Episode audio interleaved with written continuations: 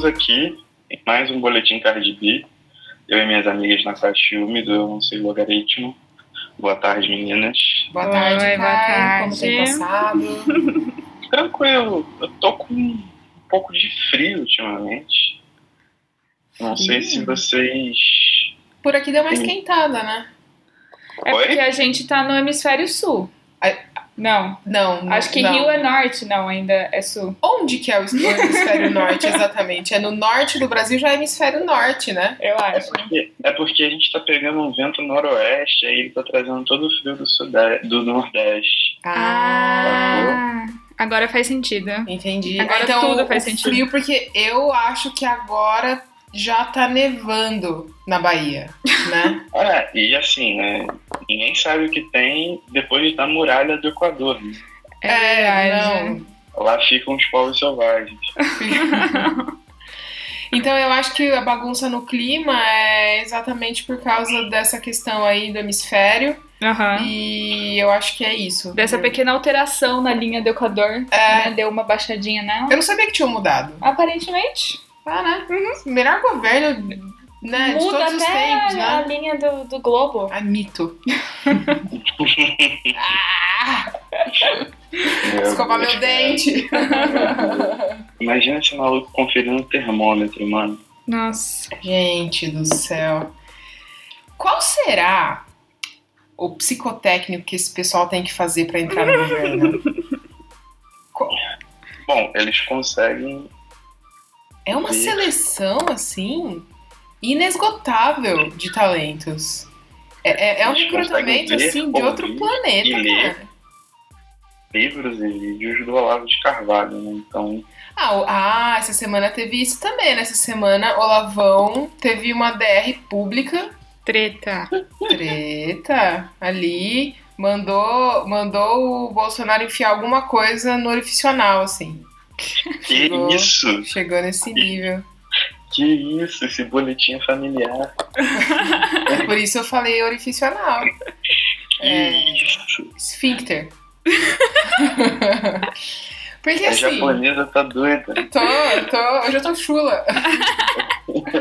essa semana, eu eu sempre acompanho o Twitter, eu faço essa besteira, né, no meu dia, assim, tipo, eu sempre vou lá e dou uma olhada, em, sei lá, a quantas é, estão aí os fechados com o Bolsonaro, né, essa anomalia virtual. Essa semana, depois que o Olavão tretou, depois que ele criou o Ministério das Telecomunicações, lá das comunicações, e entregou pro genro do Silvio Santos. Depois, enfim, essas coisas que ele fica fazendo, o Twitter está bem quietinho. Eu não sei se o Carluxo tá, sei lá, deu.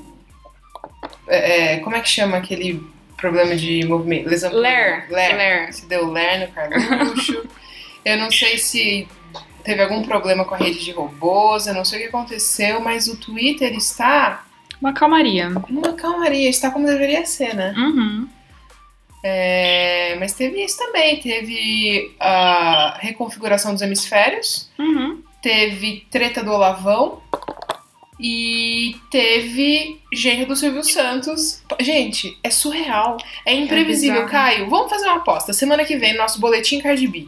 A gente vai estar falando que absurdo, é impossível prever. Aqui a gente vai estar falando. Até parece que não sabe, né? Os caminhantes brancos, óbvio. Ah, claro. Eles estão chegando. Pode Óbvio. ser, pode ser. Winter is coming. Vai ter óbvio. alguma coisa a ver com zumbi, então, semana que vem. E aquecimento global. Aquecimento global, que é uma mentira. né? Eu acho que é coisa de comunista isso. Isso aí Agora é- vocês vão ver que é uma mentira. Pode Hum. crer. Ou. Putz, não, não sei, não sei. Eu vou. Eu vou pensar alguma coisa até o final do episódio aí pra fazer minha aposta também. Mas eu, eu gostei da aposta do zumbi. Eu acho que você tem grandes chances, cara. Cara, aqui, você sabe o que eu tô fazendo? Eu assisto filmes dos Trapalhões e da Xuxa. ah, Porque são os roteiros exatos do que acontece hoje. é verdade. São filmes visionários, né, cara? Visionários. Os anos 70, começo dos anos 80 no Brasil, foram extremamente prolíficos em oportunidades para o futuro. Sabe que o meu filme preferido, assim, na infância, quando eu tinha meus 8 anos de idade, era um filme dos Trapalhões com a Xuxa, Olha só. que chamava. Não, não, com a Angélica. Melhor ainda, melhor ainda, com a Ah. Angélica, a esposa do, do Hulk, futura primeira dama do país, que chamava Uma Escola Atrapalhada. Você ouviu falar desse filme já, Caio? Não sei de nome, provavelmente sim. Mas escola- nas escolas hoje. Atrapalhada. Olha só como tem atualidade esse, esse título, né? Exatamente. E além de ser a Angélica a protagonista, é, sabe com quem que ela faz par romântico nesse filme? Quem? Grande supla. Ô, louco. Cara, ó, filmaço. Gente, fica aí a dica pra vocês. Vocês Eu devem achar aí algum, algum porão da internet. Vocês devem achar essa grande pérola do cinema brasileiro aí. É, com Didi, Dedé, Mussum, Zacarias, Angélica e Supla.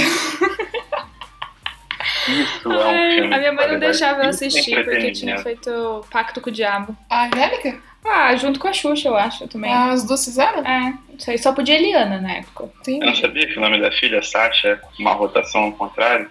Ah, Ah, é? É Sacanagem. de Arsa. Ah, ah, eu, não, eu não sei ler ao contrário da minha própria mente. nossa, não. Ai, meu Deus. Bom, é, do que, que a gente vai parar. falar hoje mesmo? Isso é. Enfim, Bom, onde a gente vamos lá, vamos lá, chega, vamos lá, vamos onde devagar, a vamos gente devagar. fala sobre este país. Porém, esse país tem algumas coisas que realmente aí a gente precisa discutir e o Caio vai introduzir para vocês o nosso assunto de hoje. É, então, é, vocês levantaram a bola e eu, como um líder altamente democrático, enquanto eu gosto, é, resolvi acatar, porque soubemos recentemente que Machado de Assis teve uma nova tradução para a língua inglesa das Memórias Póstumas de Brás Cubas e rapidamente foi esgotado. Foi uma das poucas notícias boas que tivemos nos últimos dias, principalmente no que se refere à cultura, né? Uhum. Então nós ver, vermos um, um autor brasileiro esgotar lá fora é um motivo de muito orgulho. E vocês duas propuseram uma leitura conjunta de Memórias Póstumas para que a gente viesse aqui e discutisse vários aspectos. Bom, acredito que para nós três tenha sido uma releitura, certo? Certo.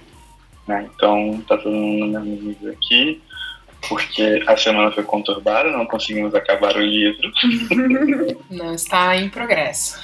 está em progresso, mas acho que a gente tem alguns apontamentos para fazer, alguns tópicos para abordar, e a gente pode começar falando sobre o gênero, como o Doc da Natasha, que organiza tudo É muito engraçado porque todo podcast tem um doc. Aí quando pegam as minhas coisas, tipo, é tudo jogado assim pra lá.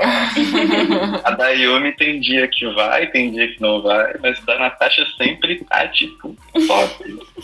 A da Natasha sempre tá bonitinho, com anotação, marcação, não sei o quê. Citar É referências louco. bibliográficas. Daqui a, ah, daqui a pouco vem infográfico, assim, igual aqueles infográficos de, de Jornal do Tempo, né? Natasha É, sabe fazer umas tá. planilhas da hora também. Ah, eu tô só esperando ser paga, que aí eu faço uns docs mais. Com planilha, É, é, os infográficos, Aham. videozinho, manda uns PDF e tal. plantão de dúvida via Zoom. Uhum. Ah, é bom pra ganhar uma grana aí, ó. Sabendo explorar suas habilidades em tempos de pandemia. Novo curso de Natasha Mourão, Fica aí o merchan. na banca mais próxima. Ai, que absurdo. Mas é o seguinte, segundo os tópicos anotados aqui, a primeira coisa é o gênero, né? Porque Memórias Póstumas de Brás Cubas é um livro de é um livro do memorial, né? Seria uma autobiografia. Da única forma que uma autobiografia seria completa, que é escrita pelo morto. Uhum. né? Eu acho que é o que mais interessante. Não é um autor defunto, mas um defunto autor. É, bom, eu acho que podemos começar levando-se em conta as nossas experiências como autobiografia, falando em como Machado subverte o gênero, Uhum. né? Porque ele brinca, ele é um cara extremamente irônico.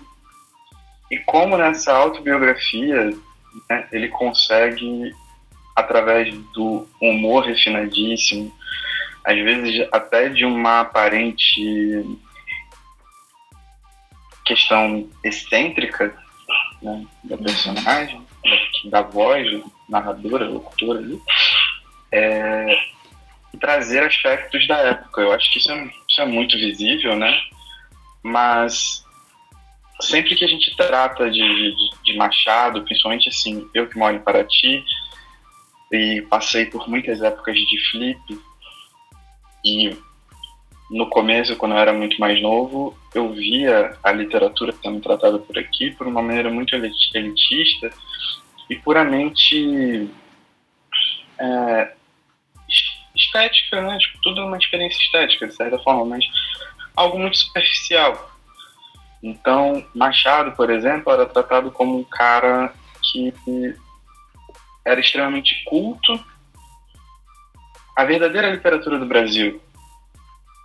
Mas com os anos passando, né, minha consciência de leitor crescendo, pegando ali experiência e habilidade com leitura, eu comecei a perceber que, tipo, por trás de toda essa erudição tinha um, um, uma concentração muito forte de uma análise muito profunda da época que ele vivia. E acho que ele consegue passar isso em Brás Cubas de uma maneira muito única, uma maneira muito machadiana. Eu não, eu não conheço outro autor que faça, tenha feito dessa maneira. Uhum. Né? Não só em Brás Cubas, acho que Brás Cubas fica, para mim, é um, algo muito evidente, mas eu sou apaixonado, por exemplo, pelo Alienista. Uhum.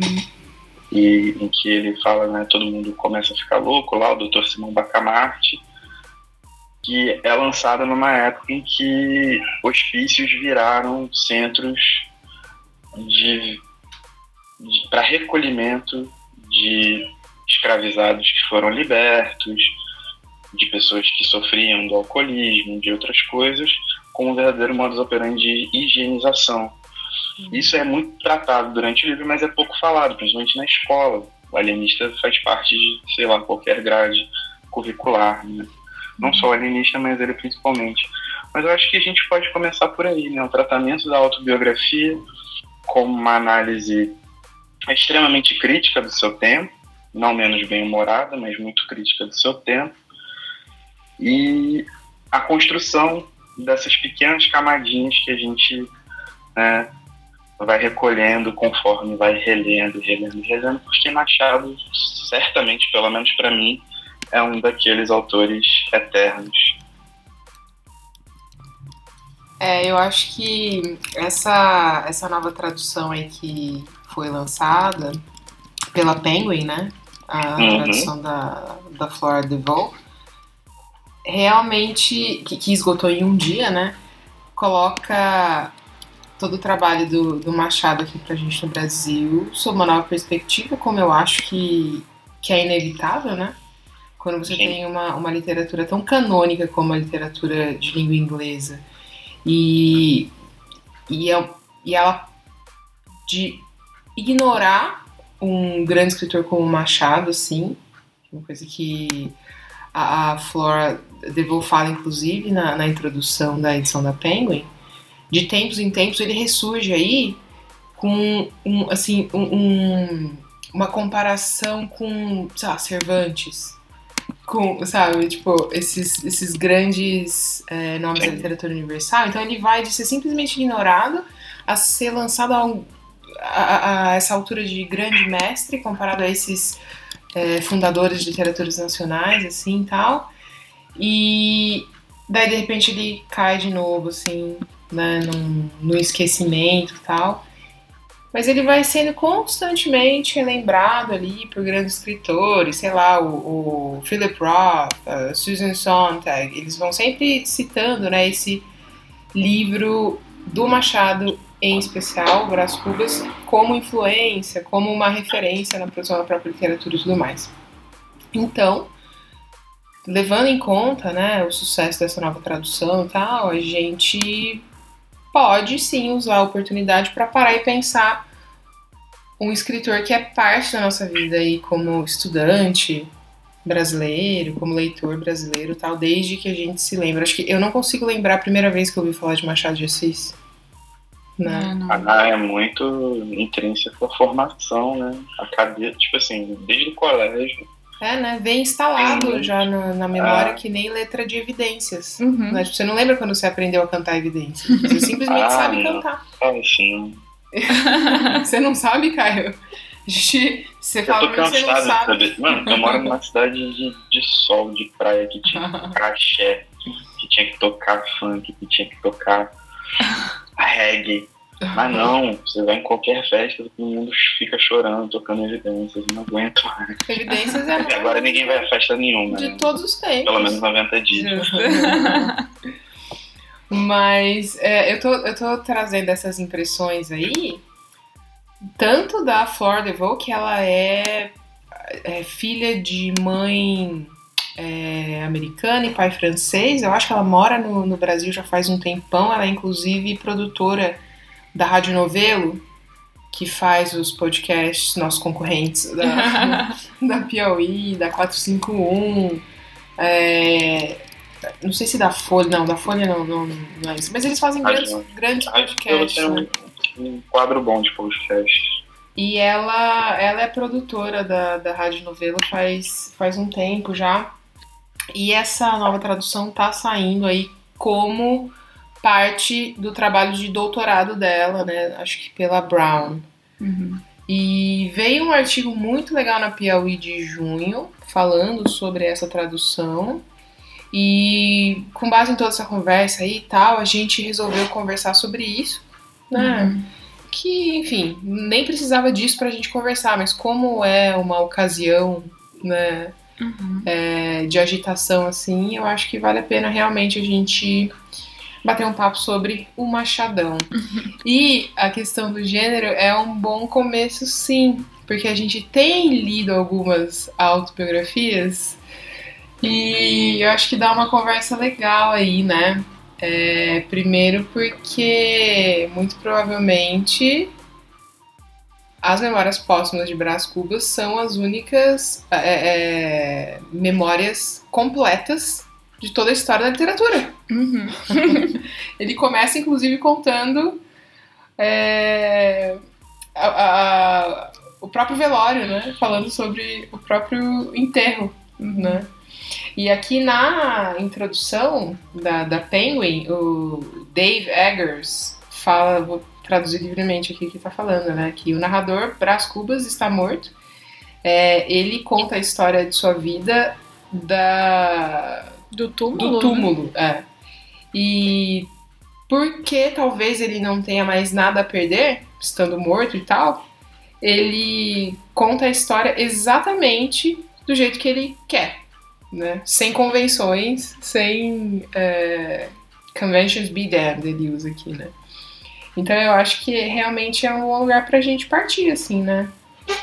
É, eu acho que principalmente porque recentemente a gente estava até conversando com a Paty do Poderoso Resumão e já comentamos com você também, Caio, que a gente tá lendo a autobiografia da Michelle Obama e eu comecei também a uma outra autobiografia do Ainaina, é, memórias, né? Mas enfim, texto autobiográfico.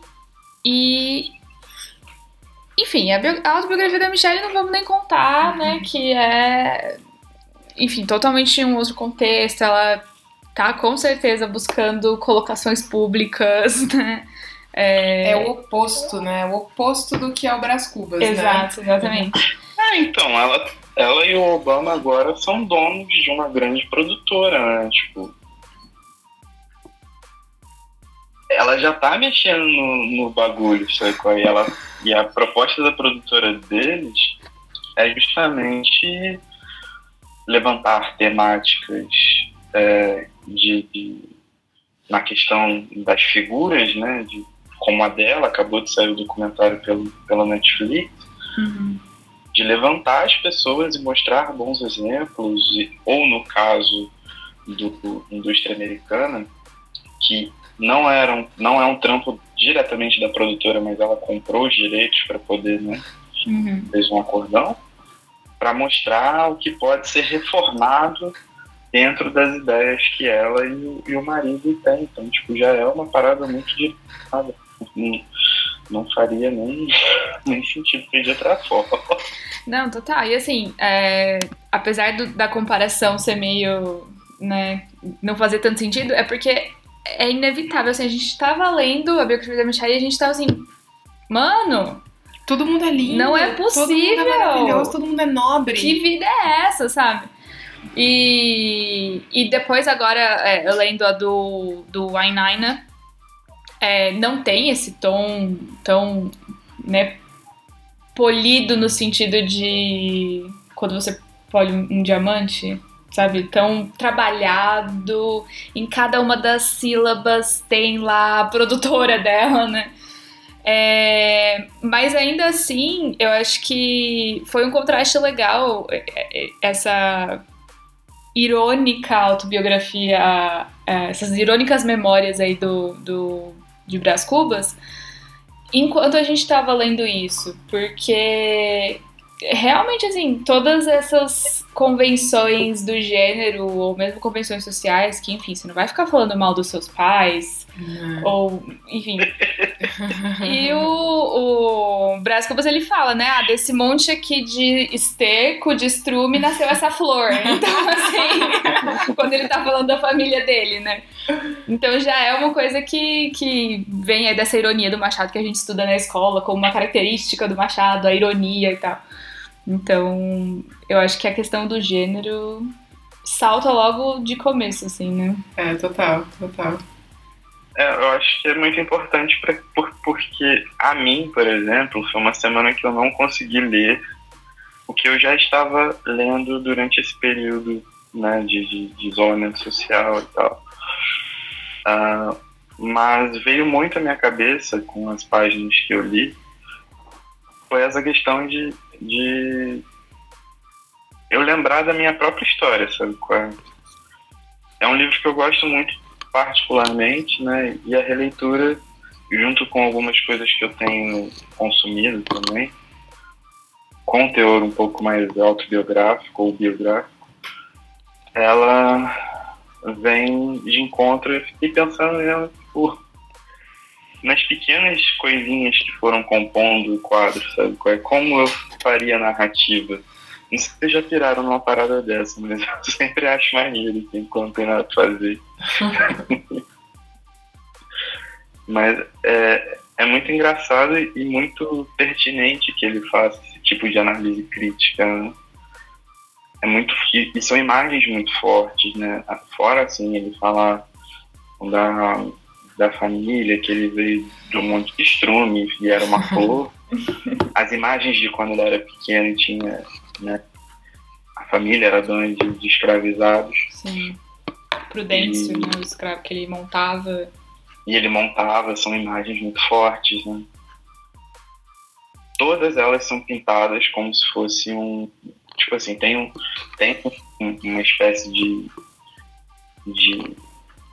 De uma coisa excêntrica, mas é. as imagens, quando você para né, para ler e reler os parágrafos pertinentes, todas elas são imagens muito fortes, muito cheias de, de contextos ali. Eu, eu fiquei muito impressionado com isso. E aí eu acabei transferindo isso para os meus próprios contextos. Eu sempre tenho essas piras assim, sou meio, meio doidão mesmo. Mas eu não sei se essa releitura está tendo o mesmo efeito sobre vocês também, tipo, uma autobiografia ou uma biografia ah, serem ah, momentos de análise maior do que da persona, sabe? Qual é? Óbvio que essa é é uma coisa assim, tipo, já, já habita a discussão Mas quando a gente vê num, num Machado, por exemplo, é levado a esse nível, a, a, essa excentricidade, a esse tipo de humor, a esse tipo de humor meio tragicômico, né, que é o que mais define, é, isso É. também é um, um outro quadro. A, a Flora levou na introdução, né, é, da edição da Penguin, ela fala que a primeira vez que ela leu é, Brás Cubas, ela achou engraçadíssimo. Ela, na hora que chegou o, o hipopótamo, ela falou que ela fechou o livro, ficou olhando pra fora, assim, tipo, de cara, tipo, falando, mano, é muito engraçado esse livro, né? E daí ela leu mais algumas vezes e ela falou que cada vez que ela lia, ela ia achando menos engraçado. Porque, é, é, não no sentido ruim, assim, né? Mas no sentido de ela ver que tinha tanta coisa por trás daquela falsa leveza, né? E, e imagina, né, para uma gringa assim tal, ver o que a gente tem aí por privilégio de nascença, né, dessa realidade brasileira, é, e conseguir entender certos aspectos da nossa identidade nacional, certos processos que trouxeram a gente até aqui, né, através da literatura, que é a abordagem que o Roberto Schwartz tem do Machado, né? Ele tem um livro que é, é um dos grandes clássicos aí da- dessa intersecção entre sociologia e literatura, que é onde o Schwartz brilha bastante, né? Que é o Machado de Assis, um mestre na periferia do capitalismo, né? Ele tem é, é, bastante essa questão da produção artística na sociologia dele e tal, mas uma das coisas que não se discute mais é se o Machado tem algumas chaves importantes aí para a compreensão desse período né, na, da história do Brasil. né? E tem muitos trabalhos aí que, que usam o Machado para isso. E, e, assim, uma, uma, sei lá, deve ser a quinta, sexta vez que eu tô lendo esse livro. Eu li lá que estava com 15 anos de idade, depois com 20, de novo, assim, a gente vai sempre relendo esse livro maravilhoso. Ai, pronto. O que, que, que O foi? complexo da Yumi. Oi? O que foi? O complexo de velhice da Yumi. Eu falo como uma senhora, né? Você fala como. Peguei Então, 15 anos de idade, uma senhora- 20, sou uma senhora- Hum, hum, hum, e morreu. Não, é que, enfim, a Natasha pode relatar até mais, né, tipo, cada fio de cabelo branco que nasce, eu tô com vários, gente, minhas têmporas aí estão embranquecendo, eu já começo a projetar que corte de cabelo que eu vou fazer quando eu fizer 40 anos. É, vira e mexe, eu viro e acho que eu tô no bico do corpo, assim, por alguma razão. Mas enfim, né? É, não estava viva no século XIX, porém, é, acho sim que o, o Machado pode dar algumas chaves aí pra gente entender. E que é engraçado também, desculpa, né, que eu, eu fico ligando uma coisa na outra assim, mas tem uma galera que fala que o Machado ele é um escritor do século XXI, assim, tipo, que ele é um cara tão atual que. É, até o trabalho de crítica literária dele, né? Ele foi um grande crítico Sim. literário, então ele tem aí textos sobre romance, poesia, teatro. Nossa, real. Escreveu também todos esses. eh, tudo Ele isso, escreveu né? tudo, gente. Escreveu Foi deve- tradutor É, também. Livro de receitas? Provavelmente deve ter um. É, né? É. E, enfim, eu tava até lembrando, tava dando uma olhada agora, tá no domínio, tá em domínio público, né, no, no site do governo. E tem um, um texto dele chamado Instinto de Nacionalidade, em que ele vai discorrer sobre a literatura brasileira. Então, no século XIX, as pessoas ainda estavam falando se tinha literatura brasileira ou se não Verdade. tinha, sabe? Então, acho que nesse sentido também é, é tão atual o- o- a conversa dele sobre a literatura brasileira e sobre essa nacionalidade do É. que, que a gente chama de literatura brasileira, né? Então, realmente, pode ser aí um, autor do século XXI, né? Ele, ele é tão atual que ele ajuda a gente até a pensar a questão racial no Brasil hoje. Assim, De fato. ele, Ah. ele é um dos maiores símbolos aí dessa nossa questão racial. Uhum. É, Recentemente, né, o pessoal começou aí a, a buscar isso com, com mais. É um, Força, é um projeto da UFBA, se eu não me engano. Uhum. Uhum. E eu acho que liderou um site, mas eu entrei no site aqui e tava fora do ar. Eu não sei se é se linkaram correto ou se teve algum problema, que era o Machado de Assis real. Uhum.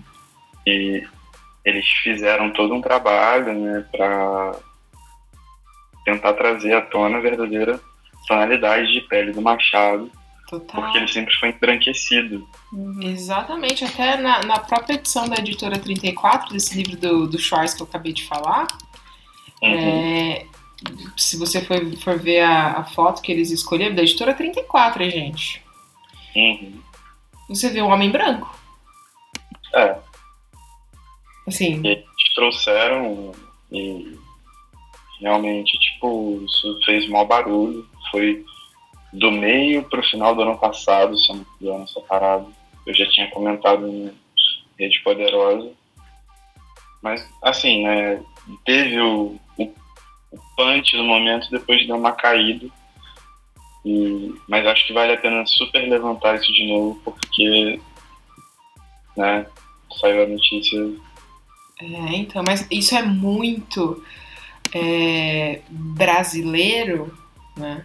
Claro que não é um fenômeno exclusivamente nosso, mas é, é muito parte da nossa identidade nacional aí pegar esse cara que é a nossa referência né, de escritor nacional e tentar fazê-lo branco.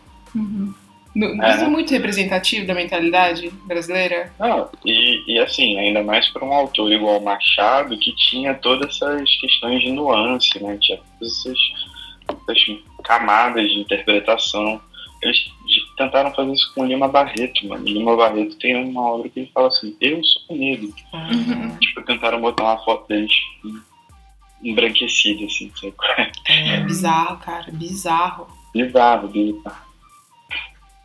Tipo, sei lá, vou lá, escrevo o livro, lanço, daí eu vou ver na capa e tô caucasiana na capa. Né? tipo assim, eu falo assim, mano, tipo, deram uma ajeitada no meu olho, não sou mais japonesa. É bizarro. Sim. É, inclusive, teve até. Eu tava olhando pra ver quando é que foi. Em 2011, a Caixa fez um comercial. A Caixa Econômica Federal, que o Machado de Assis era um correntista da Caixa. E ele passa, é um senhor branco, tipo. Europeuzão. Europeuzão. Esse é o Machado. Nossa. É, então assim, é só jogar no Google, comercial Caixa Machado de Assis vai ter é, a treta, assim, e é um, um senhor super branco. Aham, real. E, e aí, enfim, várias é, organizações manifestaram algum tipo de repúdio a, a isso, e Ah. depois a Caixa acabou se desculpando e tal, mas assim.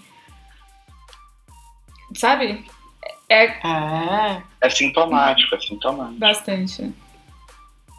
É, bom, acho que para dar prosseguimento a essas questões, porque senão a gente vai cair em questões que envolvem o momento atual e a gente não está aqui para isso. Esse boletim é feito para puro entrete- entretenimento e deleite das pessoas. Sacanagem. Mas acho que a gente pode fazer algumas chaves. Ah, e eu me comentou sobre algumas chaves que a gente tem. Eu acho que uma das principais chaves né, de um defunto que é escritor, e não o contrário, é a questão da morte. E eu vou puxar esse, essa questão porque eu havia comentado com vocês, já tinha até me esquecido, dentre tantas coisas que passam pela nossa cabeça na rotina, mas a beleza que é o capítulo 7, Uhum. que trata do delírio.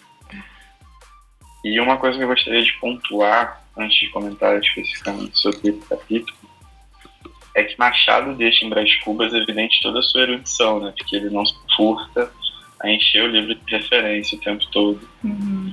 E estudiosos, assim, já falaram que ah, o livro. É, a gente leu na edição, a gente está lendo na edição da Penguin. Uhum. Uhum. Já no título do livro é um autor inglês pan, Uhum. é, sei lá, no início do capítulo tal é outro autor. Então tem várias referências escondidas, assim, vários easter eggs aí pra quem é maluco. Isso é muito século. XIX, cara. Os Oi? escritores, do sé- os escritores do século XIX adoravam esfregar a erudição na cara do leitor, né? É, muito, muito, muito. Mas assim, e dentro disso, Brás Cubas também se mostra alguma coisa erudita, porque ele cita muita coisa o tempo todo. Uhum. Sim. Ele vai narrando e uh, é, uma, é uma chuva. Uhum. Mas eu não sei vocês, a gente já tinha discutido isso aqui antes, quando eu tinha comentado, a gente tinha comentado sobre Dostoiévski, meu texto Dostoiévski preferido é O Sonho de um Homem Ridículo. E sabe-se que o, o Machado era leitor de Dostoiévski, como era também de Vitor Hugo, inclusive a tradução dos trabalha, Os Trabalhadores do Mar, que é meu livro preferido do Vitor Hugo, que saiu pela COSAC, se eu não me engano, é com tradução do Machado de Assis que é muito bacana. Uhum. Mas, e é uma edição muito bonita, inclusive, uma das poucas que, é, que eu gosto mesmo da Cosante. Mas enfim, A gente vai ter que conversar sobre isso ainda, viu? porque. Poucas Não, conversa agora, já mete agora bagulho. Porra, Kozak deixou saudades. Ah, cara, tem, um, tem uns problemas de, de, tipo assim, de, de trabalho, assim, que eu acho que era um- uma parada muito. que até atrapalha a leitura às vezes. Teve um livro que eu acho que é aquele O Coração nas Trevas do Joseph Conrad, Uhum. que eles lançaram e a, e a, a folha, a página, tipo assim, era uma página, aí ela vinha com o tamanho de uma orelha grudada em outra página, sabe qual é? E ela meio que abria como se fosse um mini balão, assim. Hum. Era muito estranho, mano. Tipo, eu ficava lendo aquilo e ficava assim. Pra que isso aqui? Uma posição desconfortável. Só faltou lantejola e glitter. Tipo isso. É, então, a, a Kozak fazia muitas paradas assim. Aí, tipo, eu, eu sou meio, meio bolado. É, eu acho que de vez em quando eles davam uma exagerada, mas. No geral, deixa saudades. ge- Nossa, não. Ah, tipo, não, no geral, pô. É, com certeza. Quando eles acertavam, acertavam sim. Eles têm Não, umas edições aqui que. Eu acho a edição de Mob Dick, tipo, primorosa, primorosa. A edição de Mob Dick é uma das paradas mais bonitas que eu já vi. É linda mesmo. Acho lindo. E. Deixa eu ver. Tem essa do. do, do, do Vitor Hugo que eu acho maneiríssima, apesar da, da lombada. Tipo assim, eu não ligo pra quebrar lombada de livro. Uhum, Mas esse a lombada quebra. É igual os miseráveis. É o mesmo, É. a mesma ideia, é o boxinho. É. Mas enfim, vamos voltar pro Machado. Vamos, bora. É, Voltamos Eu- Machado. particularmente dentro de toda a erudição do, do, do próprio Machado. Uh, Vocês não acharam esse, esse capítulo parecido com O Sonho de um Homem Ridículo? Cara, eu não sei, eu não li o de homem. Cara, como é, que, como é que vocês estão fazendo esse podcast sem, ter- sem ter lido isso? Isso é requisito mínimo. Cara, você não passou lição de casa pra gente ler Dostoiévski. Meu Deus. Dostoiévski foi, foi boletim Cardi B número 3. Então, O que, que esse isolamento tá fazendo comigo, irmão? Caraca, desde lá vocês estão sem ler isso. Eu tô estamos. muito, eu tô muito mole, na moral. Mas enfim, leiam e depois vocês me digam, então. Acabou com Tudo todo o meu argumento. Pode falar à vontade. Bom, agora a lição Agora de casa temos tá lição de casa. Agora a gente vai fazer. Mas é- essa parada, tipo. O Delírio é um dos melhores capítulos de Machado que eu já li na vida. Um dos, me- um dos capítulos mais bonitos que eu já li da vida. Mas eu acredito que tenha sido muito parecido com o. O do Dostoiévski, inclusive em sentido. Porque o sonho de um homem ridículo, ele perpassa a história de um cara que queria se matar, encontra a menininha, pá. É, e, Epa. e depois, né, eles têm o sonho, nesse sonho ele viaja pela humanidade. Só que o que é mais engraçado, tipo, quando, quando o Machado recria esse sonho, de certa forma, ele recria o próprio conceito de humanidade, de Brás Cubas, mas ele personaliza isso muito bem. Então, tipo, a viagem fica muito mais psicodélica, digamos assim mas fica muito mais tipo, muito mais palpável pra gente, sabe qual é? Porque ele não tinha nesse, nesse momento para as Cubas ele não tinha intenção nenhuma de tentar desvendar o segredo da humanidade, Sacou? Ele, tá, ele tava querendo contar a própria história. Então acho que isso é uma parada muito bacana. E é no capítulo que já tem a questão de dentro da humanidade, sempre que a gente conversa sobre uhum. humanidade e coloca conceitos morais, a gente está falando sobre morte, né? Uhum. Que é uma, uma chavinha filosófica bastante interessante para ser discutido. Discutimos isso muito no podcast passado. Verdade, discutimos muito. Você continua discutindo porque, né, eu, porque você tá devorando o Bernie. Tô, gente, já li quase tudo dele publicado no Brasil. Tô aí terminando o Extinção, mas enfim, isso é material para Natália, o Natália, podcast. Ah, eu, não, eu não posso fazer nada. Eu me segurar. Eu larguei mão, vou lendo uns outros livrinhos aqui enquanto eu ainda tenho, ainda consigo. e uma hora que rolar eu relar em um, um, um, um Bernardo, eu, eu relo, porque por enquanto. Não. Então, voltando ao Machado, gente. o que eu tô falando com você é que máquinas como eu estão materializadas na sua casa. e agora que ela tá de férias, então, segura ela. É. Você está com o Android. Pois é. Eu tenho minha própria Eva. Ah, 25 mil dólares. Ai, rindo de nervoso. Mas não, gente, né? Então, Machado, né? É, assim, não, eu já falei sobre né, monte já, vocês já não fizeram a lição de casa, não passei. Cara, curti muito esse, esse paralelo que você fez com Dostoiévski, porque é, eu acho que o Machado ele tem muita coisa, sabe, dessa, dessa estética predominante do romance do século XIX, assim. E ele faz com uma fineza, cara. Então, toda essa, essa questão da erudição, a questão é, é, de toda essa divagação filosófica que você tem a cada passo do seu personagem, tem algum é, é input filosófico ali, né, no texto e tal.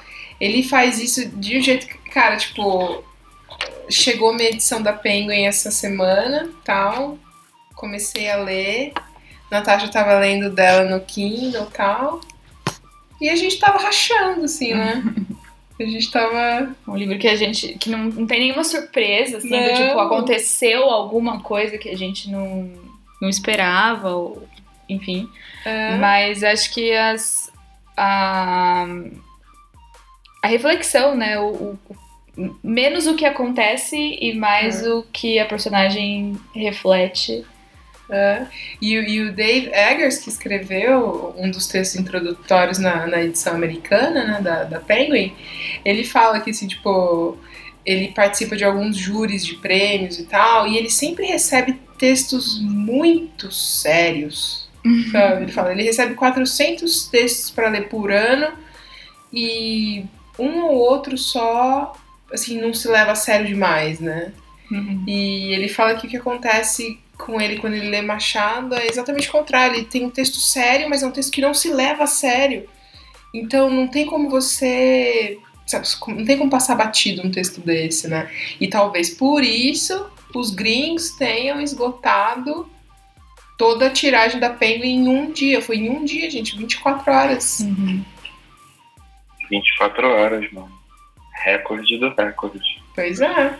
E, enfim, eu baixei a edição no Kindle, ainda não consegui ler, né? Comecei a, a ler alguns capítulos, as notas introdutórias e tal. A edição traduzida, a, é a edição a, em inglês, em né? Em inglês.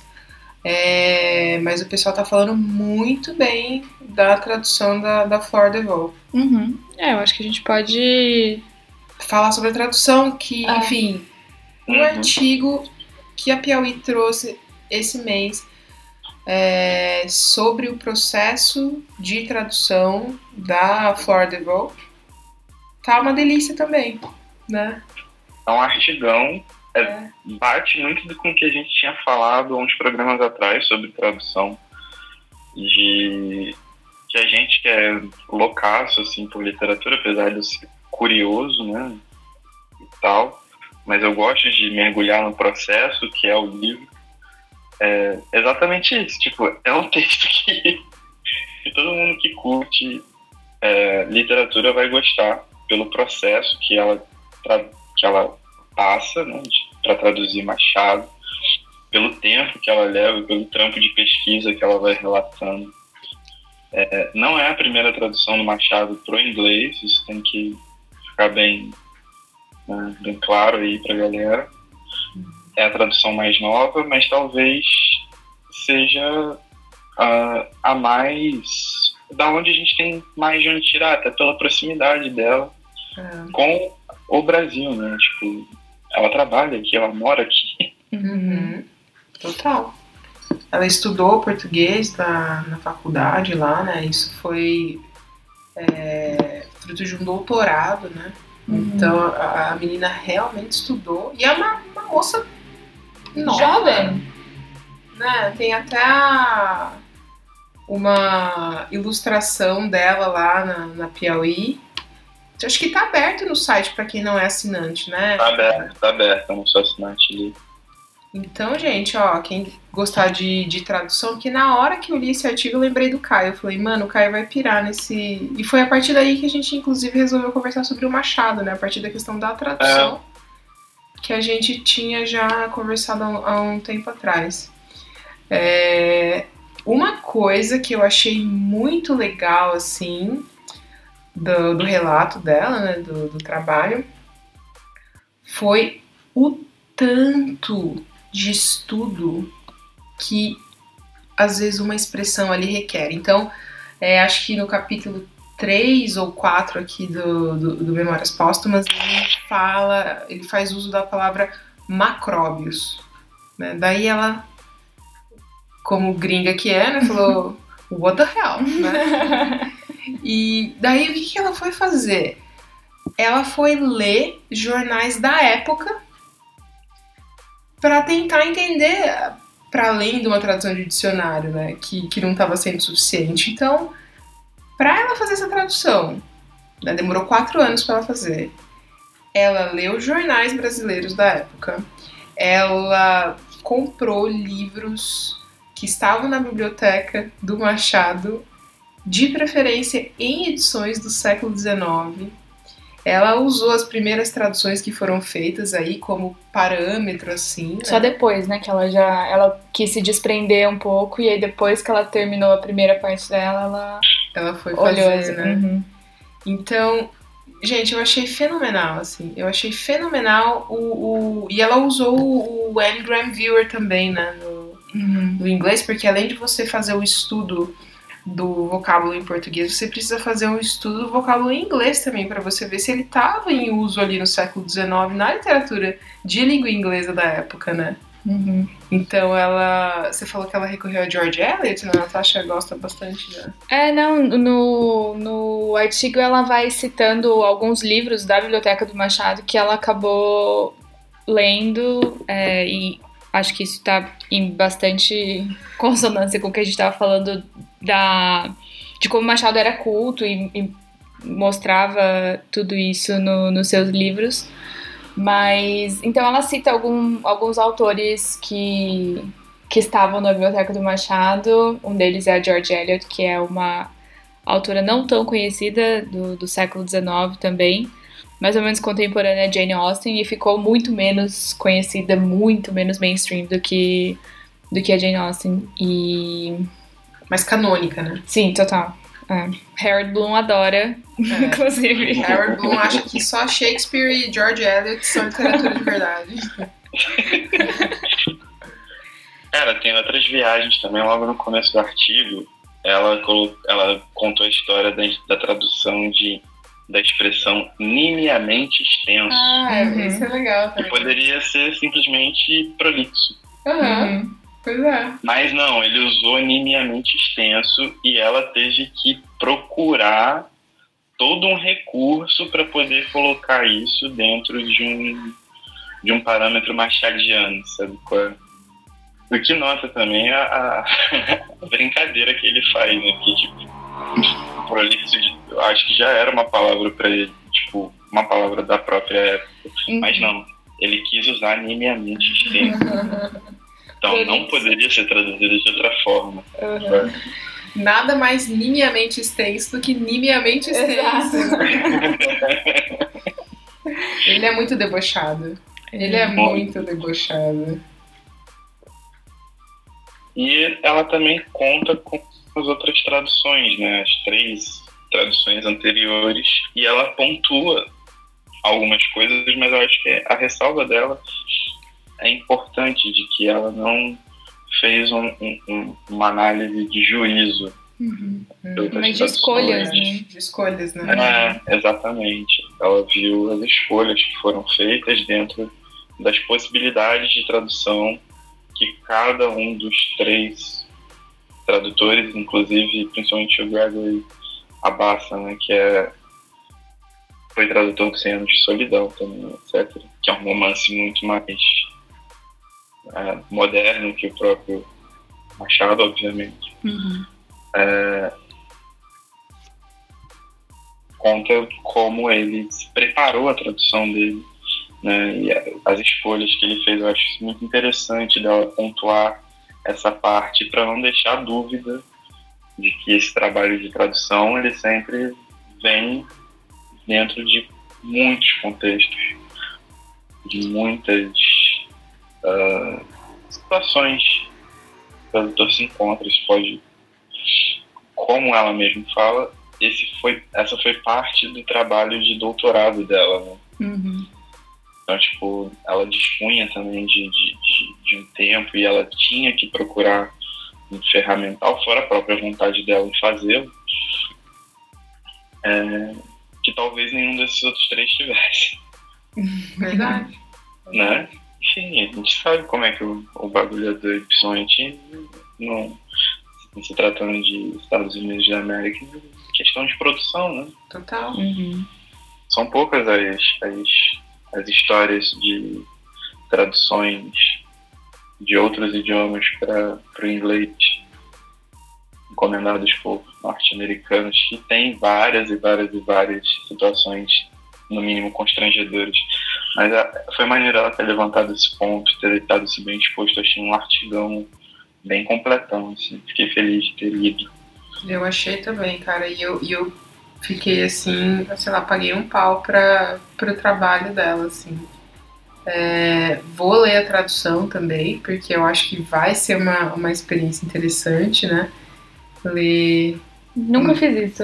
Não, né? Ler um brasileiro em outra língua. É. E o pessoal tá falando bem, o pessoal tá falando que ela conseguiu capturar bem esse tom do Machado, assim, que, enfim, remete sim ao século XIX, né? E é muito engraçado, né?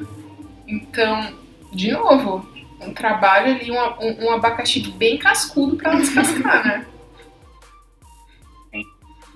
Sim. E tem uma outra parada também, a gente pode talvez tratar disso num momento até dedicar um outro podcast à tradução. Mas a questão de como as traduções envelhecem, de como alguns processos de livros que são canônicos eles são meio engasgados, assim. Porque, por exemplo, eu vi uma live um tempinho atrás com a Rosa Freire da Guiar. Uhum. Ela que traduziu literatura na, na América do Bolanho. Uhum. Traduziu muita coisa, ela vai traduz, traduz, traduz, traduz, traduz, traduz. É, dentro disso, ela está traduzindo em busca do tempo perdido do Proust. Uhum. E aqui no Brasil tem duas edições, a da Biblioteca Azul e a da Nova Fronteira. Uhum. A da Nova Fronteira foi traduzida pelo saudoso Fernando Pi, que infelizmente faleceu de Covid nesse último mês. Uhum. E a da Editora Globo, na, da Biblioteca Azul, ela tem uns 10 tradutores diferentes que ela começa com acho que o Mário Quintana, tem Carlos Drummond, tem uma galerão. São sete livros, mas tem umas dez cabeças diferentes traduzidas. E ela está fazendo esse retrabalho agora, encomendado pela Companhia das Letras, de fazer essa retradução. Então, imagina que loucura, tipo, você tem um cânone um Proust. Provavelmente foi o tipo de dúvida que a. Eu esqueci o nome da menina que escreveu o artigo, tá muito recente na cabeça. Que é Thomson DeVoe, Uhum. é isso? Isso. É, imagina que ela tem um clássico na mão, né, a Rosa Freire da Guerra fazendo um processo para o português, Uhum. Uhum. só que no caso do, do, do próprio coisa, você tem uma tradução do Fernando Pique muito antiga, e que algumas pessoas têm, tecem algumas críticas, e essa tradução é toda picotada, mano. Olha só que doideira. E ela tá tentando te passar essa parada toda. Tipo, o Proust que é um cara super complicado também, nimiamente Ele é nimiamente extenso, com vários Nimiamente parágrafos de extenso. folhas e folhas e folhas. Mas é, é uma doideira, tipo. É, é bacana ver tipo, essa aproximação, sabe? Acho que total. Importa a gente pensar através da linguagem, e aí é uma das grandes coisas da arte. Né? Importa a gente pensar o universo através da própria arte, sabe? Qual? Ela vai estudar, porra, só o que ela vai estudar de linguagem, de contexto e essa parada toda para traduzir é uma carga fenomenal de informação que, se você souber coletar, o trabalho é, excede muito a questão técnica da coisa, né? Você não traduzindo um livro de engenharia, você não está traduzindo um livro de biologia, É, Uhum. está traduzindo várias ideias. Então, tipo, eu acho isso muito maneiro. sabe? a gente tava até conversando aqui como, tipo, não é simplesmente, não, deixa eu sentar aqui, pegar um dicionário e vou traduzir, né? Tipo, isso é, é- vai muito além disso. Então, como que é a, a, a Marcela lá, que a gente tava conversando? Marcela amou-me por 15 meses e 11 contos de réis? É, isso, a gente falou sobre. E como que ela vai traduzir contos de réis, né? Uhum. É uma das coisas que eu vou dar uma olhada na, na tradução. Porque daí o que ela precisa fazer? Ela precisa entender mais ou menos o que são contos de réis, o que eram contos de réis. Ou seja, é uma moeda que a gente nem usa mais. Ela vai ter que saber. Né? Uhum. Tipo, a gente, sei lá, tem muito brasileiro que não sabe. Uhum. E ela vai ter que encontrar uma solução que tenha uma certa correspondência no inglês, né? Uhum. Então, como solucionar isso? É interessantíssimo. São, são- ela, ela disse que muitas das escolhas dela foram feitas ali, tipo, em- depois de muito processo de pesquisa, assim, ela simplesmente se arriscou e falou: bom, é isso. Ela leu até manual, manual de fogos de artifício e. Olha Enfim, coisas, tipo, ela cara. fala no. Alguma artigo. coisa nesse sentido, assim, porque tinha uma palavra que ela tava pensando como que seria melhor, ela foi pegar o manual do século de 19 sobre É. fogos. Então, tipo assim, Que louco, cara. É, é, enfim, é, é um trabalho, assim, realmente inesgotável. Invejado, tipo, irado. Irado. É, né? Chega uma hora que ela simplesmente, entre aquele leque de, de opções que se colocam, ela tem que escolher um, desejar que tenha sido a melhor escolha e, sei lá, a tradução deve ser em grande Torcer pra não parte. apanhar da crítica. Oi? E torcer pra não apanhar da crítica. E É, torcer pra, isso. pra Ah, não ter uma galera muito chata a gente enchendo o saco. É, tipo, você é, dou, você é doutorando, cinco anos de trabalho, ainda tem que ouvir fazendo. É, Tem né? que ouvir gente falando. Ai, não gostei do jeito que você traduziu contos de réis. Nossa, ela deve ficar. É, não, e o pior de tudo, né? Nos Estados Unidos, eu acho que sempre foi dólar, não é isso? É, a gente tava conversando, inclusive, sobre isso. Então, como que Eu você. sei, eu Acho que sei, sim. eu sei que tem assim, tipo, tem uma parada meio. ah, tipo, old dollar, assim, sabe? é? Ou eles colocam, tipo, o preço, em- obviamente em dólar, mas fala ah, em 1920. Então, tipo, eles sempre estão corrigindo para poder con- contextualizar a conversa, mas. Mano, é muito difícil, é uma moeda que não muda, enquanto no Brasil Nossa. Não, você só é, tem moeda mudando. pode Acho que é mais longevo é o real. Uma bagunça, né? Exatamente. Como que você acha isso? Principalmente uma edição americana, né? É, doideira, cara. É, gente, olha. Realmente. É pra você ver que como o mundo com dinheiro atrapalha as pessoas. Se não tivesse dinheiro, não precisava fazer isso. Fica aí também essa crítica machadiana, gente. A tradução de Machado nos leva a essas conclusões. Mas eu achei Mas eu- muito legal o artigo, achei muito legal a ocasião do, do lançamento pela Penguin, achei legal que esgotou. É, acho que, enfim, até serve pra mim aí como um lembrete de ler mais Machado, de estudar mais e. Ah, apreciar, né?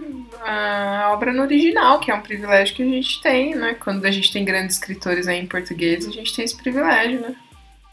É, e ler um, um bom livro, ler um grande livro como é ler é, os livros de Machado, não só o Memórias Póstumas, é uma maneira de, de, de contemplar a vida também, né? E se dar um presente. Então, Total, cara. aproveita que você vê muita abobrinha sendo falada no Twitter, nas redes sociais no geral, na Secretaria de Comunicação da Presidência. Oh, céus. e seus ministros. É, ao invés de ficar ouvindo isso, senta, vai ler um Machado. Vai ler o Memórias Póstumas, vocês vão ganhar mais. É isso. né? É isso. É, é, eu acho que. Ficou essa mensagem. Fica aí essa mensagem, fica aí, fica aí meu desabafo. Ah, tem uma história engraçada depois que terminar a gravação eu conto pra vocês, que essa é pesada. Ah, bastidores, bastidores. Não é family friendly. Mas é isso, gente. Eu acho que a gente cumpriu bem. Estamos Esse fica aí os parabéns pra senhorita Thompson Devô. É, parabéns. Ela com certeza tá ouvindo a gente. É, né? É. Inclusive, arruma uma boquinha pra gente aí na rádio. Revista do Piauí que a gente quer. E vamos, vamos nessa, né? Porque hoje, hoje tem É. surpresas que eu tô sabendo. Pra mim também é uma surpresa. Hoje é sabadão, a gente vai sair fritar na noite. Tá bem louco. Ah, mas de máscara, com uma bala antes de sair de casa. Sacanagem. Quem vai sair de casa não, gente. Mas é isso. Vamos encerrar com essa belíssima mensagem. Para de ouvir besteira e vai ler Machado. Beijo, galera. Valeu, beijão. Beijo, Caio. Agora eu posso parar? Pode. Pode.